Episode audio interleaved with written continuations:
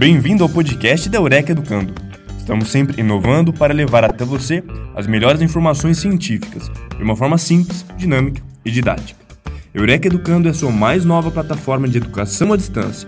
E fique agora com o tema de hoje.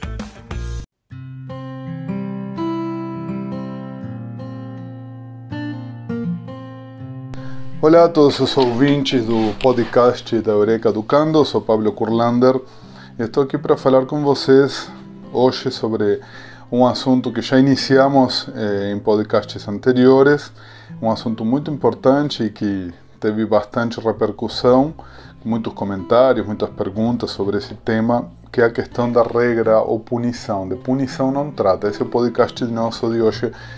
Novamente, precisamos falar sobre a questão das punições que, como já disse no podcast anterior, muitas vezes são chamadas por nomes mais suaves, por nomes menos eh, aversivos, como experiências educativas, experiências reeducativas, experiências socioeducativas, construtivas e assim por diante.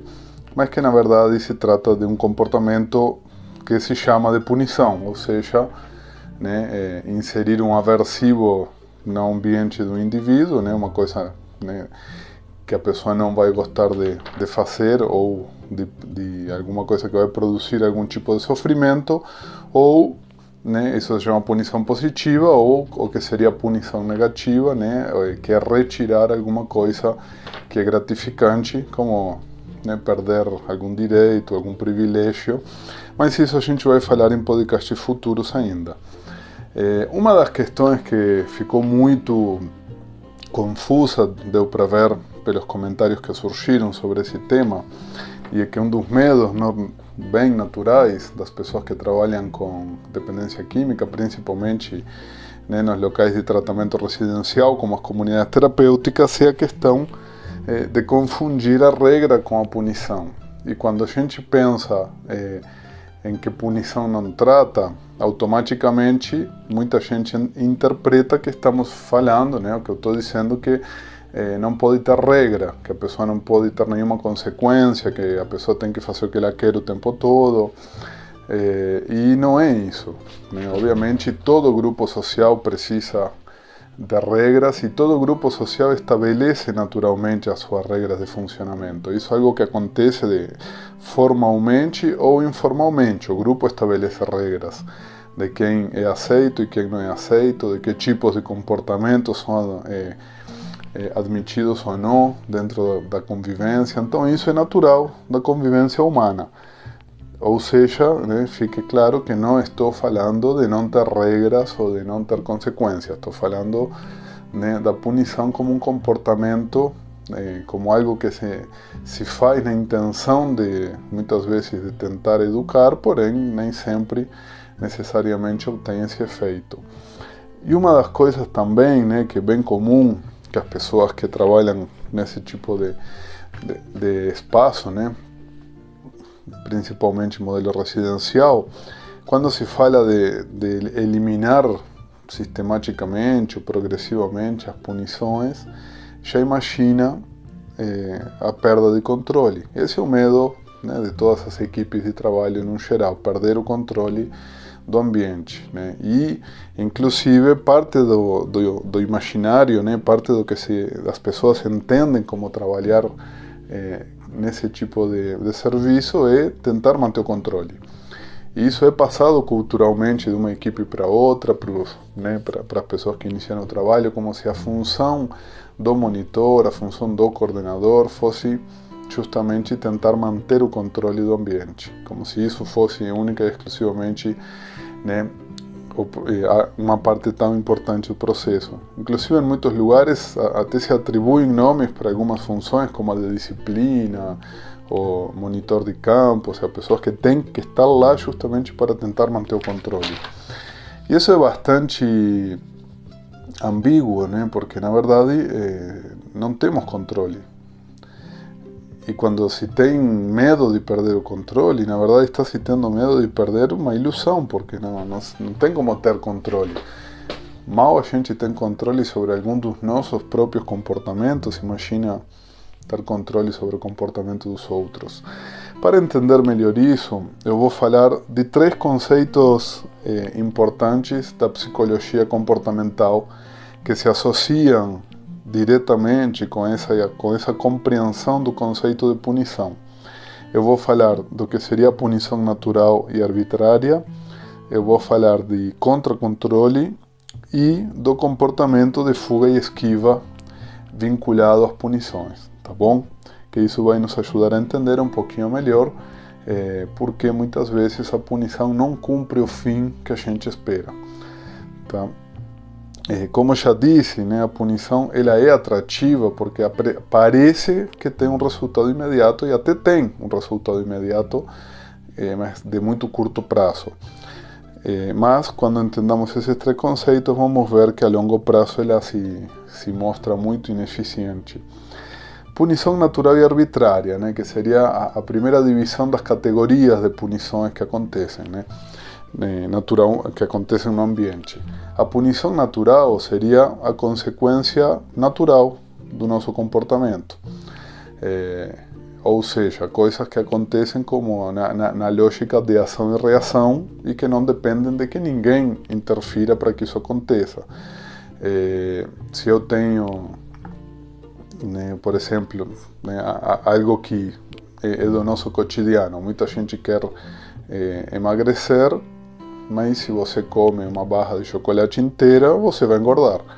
E esse engordar para você pode ser uma punição que é natural porque você emitiu um comportamento que foi comer uma barra de chocolate e aconteceu né, uma situação naturalmente que foi engordar. Isso não é uma coisa que alguém determinou ou que alguém que tem poder sobre você ou sobre seu ambiente define. Isso é uma coisa que eh, quando você emite o comportamento de comer a barra de chocolate, você também está assumindo o risco né, de sofrer essa consequência ou, nesse caso, a certeza. Eh, numa outra categoria de comportamento, por exemplo, se você eh, está dirigindo um carro e começa a andar numa velocidade muito alta, você pode sofrer dois tipos de punições. Né? Aí sim vamos entender a natural e arbitrária. Eh, se você, por estar dirigindo muito rápido, acaba batendo o carro, tendo um acidente grave, isso foi uma punição natural, porque foi uma consequência direta né, do seu comportamento e você assume esse risco e você já sabe que tem esse risco eh, e que é você que determina se vai ter ele ou não. Mas, por exemplo, você também pode levar uma multa de trânsito, que aí seria uma punição arbitrária, ou seja, uma coisa que não está diretamente relacionada com o comportamento propriamente, porém que existe né, um sistema de poder que determina que para esse comportamento vai ter essa punição. É, e quando a gente pensa em multas de trânsito, tem muitas que fazem muito sentido, né? como por exemplo andar a 120 km por hora dentro de uma cidade é realmente é, algo que provavelmente a absoluta maioria das pessoas nem precisa ter essa multa para ter uma velocidade mais baixa, porque entende que vai ter outros tipos de problemas, como atropelar alguém ou mesmo bater o carro, que já são punições naturais suficientes como para inibir o comportamento de alta velocidade. Se coloca um limite de velocidade muito baixo numa via, né, numa rodovia onde poderia se andar mais rápido, na, na, sem tantos problemas, provavelmente as pessoas estejam menos propensas a seguir eh, essa regra e estejam mais sujeitas apenas à multa. E é o que acontece muitas vezes. Eh, em vias que têm radares de velocidade, que a pessoa reduz a velocidade única e exclusivamente naquele espaço onde está o radar. Ela não permanece naquela velocidade reduzida durante o percurso completo, porque aquela regra para essa pessoa não faz muito sentido. A mesma pessoa que dentro da cidade sim permaneceria com uma velocidade mais baixa porque ela encontra sentido nessa regra. Mais ou menos como a regra de acender né, é, o farol do carro durante o dia numa rodovia. É um comportamento que para muita gente não faz muito sentido e mantém esse comportamento única e exclusivamente para evitar a multa. Porém, de noite, a mesma pessoa também acende o farol.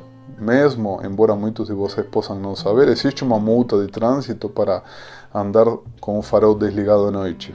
Porém, ninguém anda com o farol desligado à noite porque vai ter uma punição natural pior ainda do que a multa, né? Que é bater o carro, se arrebentar contra um poste, uma árvore, um muro, né? atropelar uma pessoa, enfim. Então, eh, são, são punições que, eh, quando, quanto mais natural for a punição, né? mais sentido faz para o sujeito, né? para a pessoa, e, obviamente, mais propensa essa pessoa está a manter o comportamento ou a seguir essa regra, eh, mesmo sem necessidade de que tenha outros elementos que estejam exercendo pressão para que ele faça isso. O segundo, então, só para retomar, para não perder um conceito, acabei de explicar o conceito de punição natural e punição arbitrária, certo? Dentro da comunidade terapêutica, né, pra, pra, vamos fazer uma ponte para entender melhor como isso se aplica. Uma pessoa que tem um determinado comportamento inadequado, ela pode sofrer, por exemplo, uma rejeição do grupo. É, e a, a, aceitação social para os seres humanos né, é algo bastante importante. Então, é, uma pessoa que tem um comportamento agressivo, que não cumpre nenhuma regras básicas de convivência, que acaba criando um clima negativo dentro da comunidade, numa comunidade bem organizada, bem estruturada, vai criar uma rejeição do grupo. E essa rejeição é uma punição natural porém ela também pode sofrer uma punição da equipe. E quanto mais a equipe eh, for punitiva, eh, menos propensa, menos propenso o grupo fica às regras dessa equipe, que é o segundo eh, conceito que eu vou explicar. Né? E aí vamos fazer essa ponte com a comunidade terapêutica, com, com tratamento residencial, que é o, contra-controle. Quem conhece um pouquinho de história e não precisa conhecer muito para isso, é, sabe que ao longo de, da história todas as sociedades praticamente tiveram períodos é, em que foram governadas de maneira muito monárquica, né? ou seja, muito tirana. É, tivemos mais recentemente as ditaduras, mas ao longo da história sempre teve as monarquias. É, que eram governos muito totalitários, muito autoritários, né, que impunham regras, impostos e condições de vida miseráveis para pessoas e para outras privilégios intermináveis. E eh, esses, esses tipos de governos opressores, né, como as monarquias, as tiranias e mesmo as ditaduras mais recentes, elas, eh, ao longo do tempo, foram produzindo um outro comportamento social que é o que se chamou historicamente de revolução. Quanto mais tirano e punitivo era né, o governo, mais violenta e mais profunda foi a revolução. Isso, esse comportamento de se rebelar contra um poder autoritário, que na história a gente chama de revolução, na psicologia se chama de contra-controle, ou seja, aquele que que aceitava e se submetia a um controle, de repente não se submete mais e começa né, a se rebelar contra isso, certo? Se a gente for eh, analisar e você vai lembrar de algum caso, ou às vezes se identificar com isso que eu vou explicar, com esse exemplo, eh, em muitos casos o próprio início do uso de droga acaba sendo uma maneira do filho se rebelar contra um controle autoritário do pai ou dos pais. É uma forma de, de, dar o troco, vamos dizer assim. Que a vezes, quando você não consegue se revelar diretamente, você cria outros mecanismos de enfrentamento.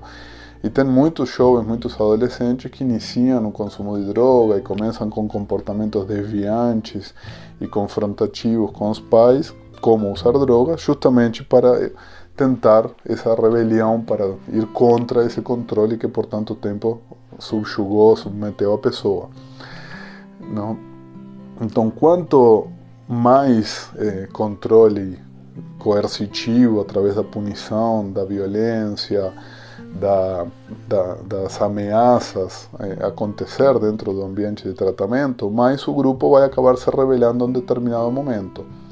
E muitas vezes descumprir uma regra, desafiar a autoridade, eh, principalmente o desafio aberto, né? Um, um, um, acolhido, um residente que desafia um monitor, um coordenador na frente do grupo, essa pessoa vai ser muito bem vista. E esse comportamento de desafiar, de é, ir contra, de se opor ou até de agredir verbalmente, ele é um comportamento que vai ser reforçado naquele ambiente, embora a equipe vai punir esse comportamento, o resto do grupo vai reforçar, porque o resto do grupo vai achar muito bom que alguém consiga né, ter esse comportamento confrontativo com aqueles que estão permanentemente coagindo né, ou, ou, ou punindo. Por isso que eh, ambientes muito punitivos eles criam contra-controle. Tá? Por isso que se você trabalha num ambiente em que tem muita punição já, provavelmente vai ter que ter cada vez mais para conseguir controlar cada vez mais esse movimento contrário que vai ir acontecendo inevitável e naturalmente. Tá? Por isso a redução desse movimento punitivo também faz com que diminua o movimento de contra-controle, com que as pessoas que estão envolvidas no processo não sintam essa necessidade de se opor ao sistema. Vamos pensar numa sala de aula, um professor que é muito tirano, um professor muito punitivo, que não tem boa relação com os alunos, que dá nota baixa para todo mundo, que reprova por qualquer coisa. E aí de repente um aluno ou outro começa a fazer piadinha com o professor, a jogar X, né, a, a, confrontar às vezes ele diretamente na sala de aula, os outros alunos da sala vão vibrar, vão achar o máximo aquele aluno conseguir fazer isso. É, porém, se esse professor fosse um professor mais companheiro, mais parceiro, mais acolhedor, amigo dos alunos, alguém que todo mundo respeita porque gosta, não por medo, e um aluno começa a ter um comportamento confrontativo com esse professor, é muito provável que o resto dos alunos inibam esse comportamento do outro. Ninguém vai reforçar, ninguém vai achar legal. Né? Provavelmente o próprio grupo de alunos vai pedir ou vai fazer com que esse aluno confrontativo pare. Né? E o mesmo acontece na comunidade terapêutica. Né? Quando a equipe é próxima, é amiga, é acolhedora, está junto, não se utiliza de coerção e punição para tentar manter né, as regras e os horários da, das atividades, mas faz isso de uma maneira mais saudável, né, e que eu vou ter um próximo podcast falando sobre isso mais especificamente, sobre como fazer isso. Mas se a equipe for essa equipe mais próxima e aparecer um, né, um sujeito mais confrontativo, agressivo, desrespeitoso, é bem provável que o grupo inteiro se, se manifeste contra essa pessoa, porque ele vai ser uma exceção. Com uma equipe punitiva coercitiva, esse, essa pessoa confrontativa vai ser muito bem vista, tá bom? E o último elemento, né, o último conceito é, da psicologia comportamental para entendermos essa questão da punição é, é um conceito duplo, né, a fuga e esquiva, que é um conceito importante, por exemplo, para a prevenção da recaída, que também se utiliza bastante nessa área, porém que também tem a ver com, com como as pessoas lidam com situações aversivas como a punição. A fuga é quando você está numa situação aversiva e aí você tem que dar um jeito de sair fora. E a esquiva é quando você consegue prever que vai acontecer uma situação aversiva e aí você evita que ela aconteça. É, na prevenção da recaída, né, a fuga seria você se encontrar numa situação de risco, alguém que você não esperava encontrar eh, oferece droga ou álcool e aí você tem que dizer e sair fora da situação. E a esquiva seria você saber que em um determinado lugar vai ter uma pessoa ou uma situação de risco e aí você evita ir ao lugar. Eh, na prevenção da recaída, esse seria o conceito de fuga e esquiva. Com a punição, né, a fuga e esquiva começa a acontecer como comportamento natural do grupo. Por exemplo, quando o grupo começa a funcionar para ficar evitando fazer coisas na presença da equipe. Aí chega aquele monitor e aquela rodinha que estava conversando sai tudo fora, né? O monitor espalha roda. Ou chega o coordenador e aí cada um vai para um canto e para de fazer o que estava fazendo, ou para de falar, ou se aumenta o que se chama de contrato negativo, pessoas que eh, fazem pactuações ou compactuações para ter alguns comportamentos escondidos da equipe por medo da punição. Então, eh, se cria toda uma cultura de fazer errado sem que ninguém saiba, ou de evitar pessoas, evitar falar e fazer coisas na frente de outras pessoas porque tem medo da punição. E principalmente quando se estabelece esse comportamento de fuga e esquiva, eh, a, o ambiente terapêutico desaparece, porque você não tem como confiar plenamente em alguém que você tem medo. E a relação terapêutica profunda é a parte da confiança, não parte do medo. E, e, e a proposta terapêutica é a parte da educação, não do controle. Então, esse é um dos pontos importantíssimos para entender o quanto que quando a, gente utiliza a punição como elemento principal né, do processo, a gente está eliminando todas as coisas que fazem parte do que é terapêutico da comunidade terapêutica, como o vínculo, como a livre manifestação, como a participação conjunta, né, a gestão compartilhada, que também vai ser tema da próxima, do próximo podcast. É, e quando a, a essas consequências, né, que é importante depois de termos entendido esses três conceitos, né, da, da punição natural arbitrária, do contra-controle e o conceito de fuga e esquiva. Quanto mais natural for a punição, ou seja, quanto mais a consequência do comportamento ela fizer sentido para a pessoa, quanto mais tiver clareza do que está acontecendo, mais aprendizagem acontece, porque aí não é uma punição, é uma consequência que está estabelecida, que às vezes a pessoa participou da, definição do que vai acontecer em determinadas situações. Vamos ver isso em próximos podcasts também, quando falar da Assembleia Comunitária. Mas quanto mais sentido faça para a pessoa a regra, mais ela vai cumprir sem necessidade de punição. Quanto mais você precisa punir para que as pessoas cumpram uma regra, provavelmente porque essa regra não faz muito sentido. E a comunidade terapêutica e, e locais de tratamento residencial têm muito essa característica de terem muitas regras que não fazem muito sentido. Que ninguém sabe muito bem por que, que colocaram essa regra, quem que inventou, como começou. A equipe não consegue nem explicar por que, que tem essa regra, né? Mas tá, a regra está feita. E aí as pessoas têm que seguir uma regra que não faz sentido. Provavelmente o problema da não adesão não esteja no indivíduo que não cumpre a regra, mas sim na regra que não tem muito sentido. Por isso é importante né, que a comunidade terapêutica ela tenha essa capacidade de, reciclar e reavaliar as suas regras junto com o grupo, né? como disse, vamos ver isso na Assembleia Comunitária, para que as regras façam sentido e não precisem de punições para serem cumpridas.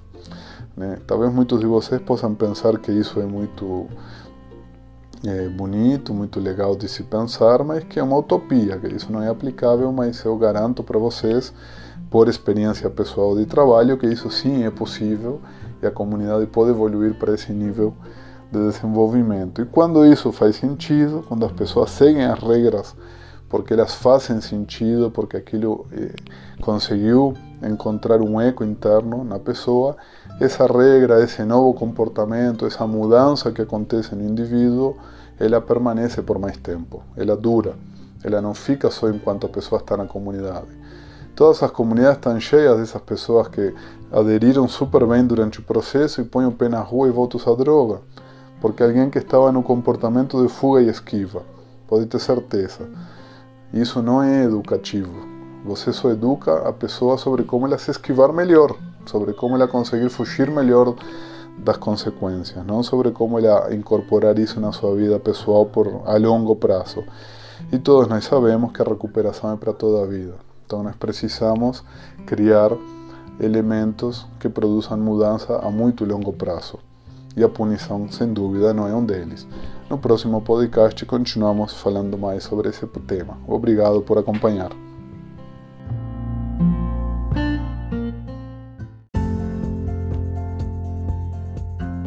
Esperamos que o assunto de hoje tenha sido de seu interesse.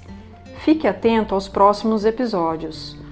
Para conhecer mais sobre a Eureka Educando, siga-nos em nossas redes sociais: Facebook, Instagram e YouTube. Para conhecer nossos cursos, acesse o site ead.eurekaeducando.com.br. Eureka Educando a sua mais nova plataforma de educação à distância.